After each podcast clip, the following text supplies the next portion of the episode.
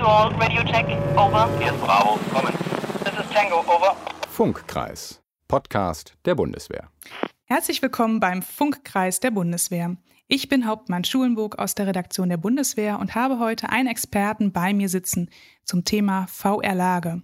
Herr Jens Muschner, herzlich willkommen. Herzlich willkommen. Jens, wir duzen uns, haben wir im Voraus mhm. gesagt, weil so macht man das halt im Innovationswesen. Was ist denn deine Position bei BWI InnoX? Äh, ich leite den Bereich BWI InnoX. Äh, BWI InnoX ist die Innovationseinheit der BWI. Und ihr macht was genau für die Bundeswehr? Der Bereich BWI InnoX ist für die Leistungsentwicklung der BWI zuständig. Das heißt, wir machen aus Ideen leistungsstarke Innovation für und mit unseren Kunden und für die BWI ähm, vom Trendscouting über unterschiedliche Mitmachformate bis hin zur Erprobung von Anwendungsfällen, die aus der Truppe kommen, ist alles dabei und immer mit Blick auf die Entwicklung unseres zukunftsfähigen Portfolios. Okay, und eine von diesen Projekten ist auch VR-Lage. Eines dieser äh, Experimente, genau, ist VR-Lager, richtig. Und da war am Anfang natürlich erstmal sehr wichtig zu sagen, was ist denn der Use Case, den wir untersuchen? Wo können wir das dann am besten, am besten ausprobieren? Und das war die Lagebesprechung in der Missionsplanung, die wir uns vorgenommen haben. Äh, über die Missionsplanung habt ihr ja, glaube ich, zuletzt schon im Funkkreis 2021 im November berichtet. Ja. Und ihr habt ja auch ganz coole Videos, muss man dazu sagen, auf YouTube vom Air-Team. Also da kann man sehr viel lernen und, und super Einblicke bekommen. Und das war eben auch unser Ansatz, dass wir im Dialog mit der Luftwaffe gesehen haben, was bietet sich an? Missionsplanung, sehr umfangreich wir nehmen uns die Lagebesprechung raus. Also das ist dann der Teil, wo wirklich alle in einem Raum sein sollten, so auch die Erfahrung von der Luftwaffe. Und ähm, bei, der, bei der Lagebesprechung ist es ja so, äh, dass teilweise 30, 40 Flüge koordiniert werden müssen. Mhm. Und diese äh, Flüge werden von unterschiedlichen Standorten äh, gestartet. Ja. Das heißt, auch die Piloten sitzen natürlich an ganz vielen unterschiedlichen Standorten, können also physisch nicht alle oder wenn dann nur mit sehr, sehr viel Aufwand tatsächlich zusammenkommen. Und ähm, dann haben wir genau gesagt, okay, wir nehmen uns die Lagebesprechung als, als Use Case und versuchen in einer VR, also in einer Virtual Reality, den Lageraum nachzubauen. Und das war quasi der Ort, wo die Besprechung dann tatsächlich stattfindet, wo alle zusammenkommen. Und das haben wir nachgebaut und da setzt man dann die VR-Brille auf und taucht mhm. ein in eine virtuelle Welt und begibt sich quasi in diesen Lageraum, nur eben, dass er äh, digital ist, dass er virtuell ist. Was sehe ich durch diese Brille? Mm, genau, genau. Das zentrale Element von dem, von dem äh, Lagerraum ist der digitale Lagetisch. Ja, den kann man ah. sich auch so vorstellen wie physisch. Der steht in der Mitte. Ähm, man setzt die VR-Brille auf, taucht ein und steht erstmal um den Tisch drumherum. Man sieht alle Protagonisten, die, die ebenfalls eine VR-Brille aufhaben. Äh, die stehen dann um den Tisch drumherum. Man kann in diesem Lageraum äh, alles machen, was man, alles und mehr, was man in einem normalen Konferenzraum auch machen würde. Das heißt, man kann äh, auf seine Protagonisten zugehen, also man kann sich bewegen in diesem virtuellen Raum, man kann äh, sehen, sprechen, hören, riechen geht nicht, äh, fällt mir gerade ein. Äh, man kann Objekte greifen äh, man kann äh, 3D-Simulationen einblenden. Also all das ist möglich, äh, nur im Digital. Und auf diesem Lagetisch, der in der Mitte steht, genau wie du äh, das schon angesprochen hattest, da kann ich dann alles Mögliche einblenden. Ich kann mir Kartenmateriale einblenden, ich kann mir äh, Satellitenbilder einblenden, ich kann mir die Wetterlage einblenden aus dem, aus dem Geobereich äh, und ich kann mir auch militärische Objekte äh, einblenden. Das haben wir auch untersucht, beispielsweise den Eurofighter. Mhm. Den kann ich mir dann halt quasi dort äh, auf den Lagetisch holen, dann sehe ich den eben rumfliegen. Und äh, wir sagen auch so ein Stück weit, dass der Lagetisch 4D-fähig ist. Also die vierte Dimension ist dann eben die Zeit. Okay. Und äh, das heißt, wir können, wir haben die, die Möglichkeit, nach der Planung auch das Ganze als Simulation ablaufen zu lassen, um beispielsweise dann die Veränderung von Luftwegen oder von der Wetterlage zu sehen, live. Also, ja, verstehe. Wenn ich ja so mit meinem, äh, mit meinem Jet Bewegungen ausführe, dann kann der Kamerad rechts von mir das Ganze nochmal abspielen lassen und gucken, ob sein Jet da jetzt nicht in die Quere kommt. Genau, quasi. richtig. Das kann man, kann man sehen und wie gesagt, kann auch unterschiedliche Wetterszenarien dann einblenden, je nachdem, was man, was man eben sehen möchte. Und das ist, äh, Das ist schon sehr, sehr, sehr fancy, so ein Stück weit. Ja, stelle ich mir wirklich cool vor, tatsächlich. Ja, es ist eine, ein Erfahrungswert der Luftwaffe, dass eben äh, bestimmte Aufgaben idealerweise am besten erledigt werden, wenn man in einem Raum ist. Und äh, das ist eben mit Videokonferenzlösungen oder WebEx-Lösungen nur sehr begrenzt möglich. Mhm. Also, weil man auch an Karten arbeitet und dann sich besser Dinge zeigen kann. Und das geht halt nicht, wenn man die Karte nicht oder wenn zwei Leute die Karte nicht voneinander haben, oder?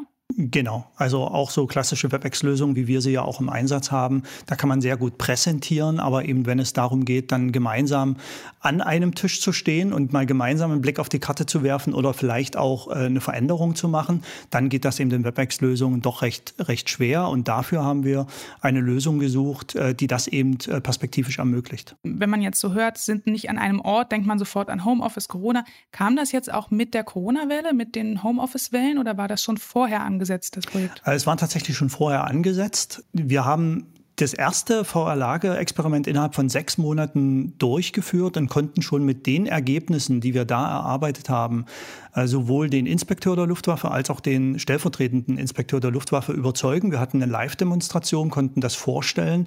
Die waren beide völlig begeistert. Waren und die an einem Ort oder waren die? Die waren nacheinander, also ah, nicht ja. zur, zur, selben Zeit, sie waren nacheinander tatsächlich dann bei uns. Äh, in Köln-Wahn haben wir das äh, dann vorgestellt. Sie haben die Brille auf, haben das ausprobiert selbst und waren echt begeistert, was dann dazu führte, dass ähm, wir auf einmal auf dem Programm der Ministerin im Digitalrat standen und auch Ach. dort äh, die Ergebnisse von VR Lage vorstellen konnten.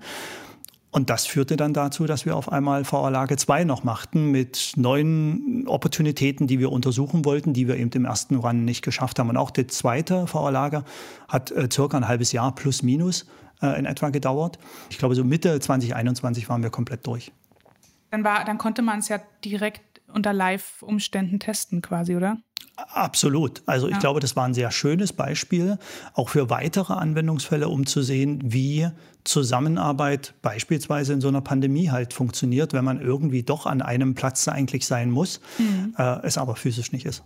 Ihr habt also den Bedarf erkannt und dann den Innovationsprozess genau. gestartet? Ja, und das ist noch, noch lange nicht alles. Also das klingt jetzt schon alles so, so super und das äh, äh, letzten Endes in den zwei Experimenten zu untersuchen und dann auch so ein Stück weit eben in die Reflexion zu gehen mit der, mit der Luftwaffe. Wir haben das ja auch wirklich live erprobt. Also wir hatten dann äh, Piloten und Bodenpersonal da, haben das alles mal durchprobiert und mhm. das funktionierte echt, äh, echt ganz toll. Aber wir haben natürlich auch weitere Features eingebaut, äh, die wir untersucht haben, dann gerade eben in dem zweiten Experiment. Ähm, und das ist beispielsweise sowas wie die Gestensteuerung. Also wir kennen ja alle von unserem Smartphone so ein Stück weit die Gestensteuerung. Wir können irgendwie mit den Fingern wischen, swipen und irgendwas größer und kleiner machen. Und im virtuellen Umfeld ist es ja schon immer noch so ein bisschen das Problem, dass man heute irgendwelche äh, Handles in der Hand hat, um, um irgendwas zu bewegen, irgend, irgendein Equipment noch braucht, um eben mit dem virtuellen Raum dann per Hand zu, zu kommunizieren. Genau. Und das äh, wollten wir natürlich auch eliminieren. Und da haben wir eben mit der, mit der Gestensteuerung gearbeitet und das funktioniert echt sehr gut, um eben mit dem System zu interagieren oder irgendwie bestimmte Dialogsteuerung aufzurufen mit den mhm. Fingern oder um Elemente aus der äh, materiellen Welt, die eben nicht virtuell ist, auch mit einzublenden. Äh, all das funktioniert dann auch. Aber das bedeutet wieder, man braucht Kamera, oder? Ähm, ja, genau. Man braucht so ein bisschen äh, mehr Equipment natürlich dann auch im Raum. Also da ist dann nicht nur die äh, VR-Brille. Wir haben ja auch, muss man dazu sagen, auch unterschiedlichste Modelle äh, mhm. untersucht. Ich glaube, wir haben mittlerweile bei uns im Innovationsbereich fünf oder sechs unterschiedliche Modelle. Zwei, drei davon kamen im Einsatz äh, bei VR-Lage, um eben auch zu, zu überprüfen, wie, ähm, wie kommt denn der Mensch damit zurecht. Ja, äh, manche haben ja auch so ein Stück weit Motion Sickness, also sobald sie in den VR-Raum eintauchen, genau, mhm. so ein bisschen so Schwindelgefühl oder flaues Gefühl im Magen, gerade bei schnellen Bewegungen. Und da haben wir natürlich auch untersucht, äh, wie das eben mit den Brillen, äh, wo der Unterschied ist. Ähm, hängt das mit dem Fokus zusammen, mit Sehschärfe, mit den Kameras, die in den, in den äh, VR-Brillen auch drin sind? Das haben wir mhm. alles untersucht. Wie war denn dann letztendlich das Ergebnis von den Tests? Ist das, ist das Projekt so weit, dass es zur Reife gebracht werden könnte? Äh, absolut, ja, also absolut. Das Ergebnis war sehr, sehr gut. Also wir haben ähm, nachweisen können, dass die Zusammenarbeit auf Distanz mit äh, dem äh, Use Case VR Lager sehr gut funktioniert. Mhm. Äh, alle Protagonisten sind super mit den VR-Brillen auch zurechtgekommen. Auch die Bewegung im virtuellen Raum äh, war sehr gut. Sowohl die Gestensteuerung als auch beispielsweise die Sprachsteuerung. Das haben wir auch untersucht. Ja, also so ähnlich wie äh, man das zu Hause kennt von Amazon Alexa oder vielleicht von Siri, ja, mhm. dass man sagt, äh, öffne mir ein neues Whiteboard. Äh, also auch sowas haben wir untersucht und das hat, das hat funktioniert, das hat, äh, kam gut an, auch bei den Kollegen und ich glaube, wir konnten sehr gut nachweisen, ähm, dass äh, das eine gute Alternative ist, nicht nur in Corona-Zeiten, sondern halt immer dann, wenn wir Personen aus unterschiedlichsten Standorten äh, zusammen moderieren müssen, damit sie in einem Raum sind. Und jetzt Hand aufs Herz, die Technik, die man dazu braucht und vor allem auch die Software, die man dazu braucht, ist das realistisch? Kann die Bundeswehr sowas tatsächlich umsetzen, flächendeckend? Naja, flächendeckend würde ich sagen, it depends. Also wir müssen natürlich gucken, wo gibt es überhaupt einen Sinn machen wir es mal erstmal klein fest an dem Thema äh, Luftwaffe. Kann die Luftwaffe die Systeme einsetzen und bedienen, die es braucht für so eine Lagebesprechung? Und das ist ein ganz klares Ja. Also wir haben mit Gaming-Laptops gearbeitet. Das ist, äh, klingt erstmal super cool, aber das braucht man tatsächlich, weil die eine höhere Leistung haben für die VR-Umgebung. Und das ist eine Handvoll Brillen.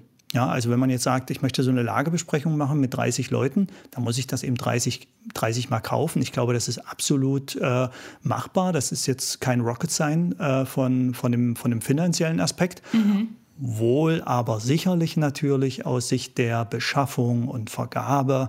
Das heißt, da, wo die, wo die Technik dann endet, wo das Experiment endet und wir uns alle angucken und sagen, war super cool und funktioniert, dann geht die eigentliche Arbeit los, nämlich äh, das Ganze für die Bundeswehr zu beschaffen.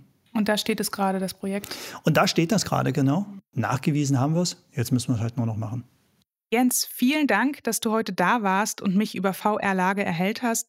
Ich hoffe, Ihnen da draußen geht es genauso. Vielen Dank fürs Zuhören. Schalten Sie in zwei Wochen wieder in den neuen Podcast.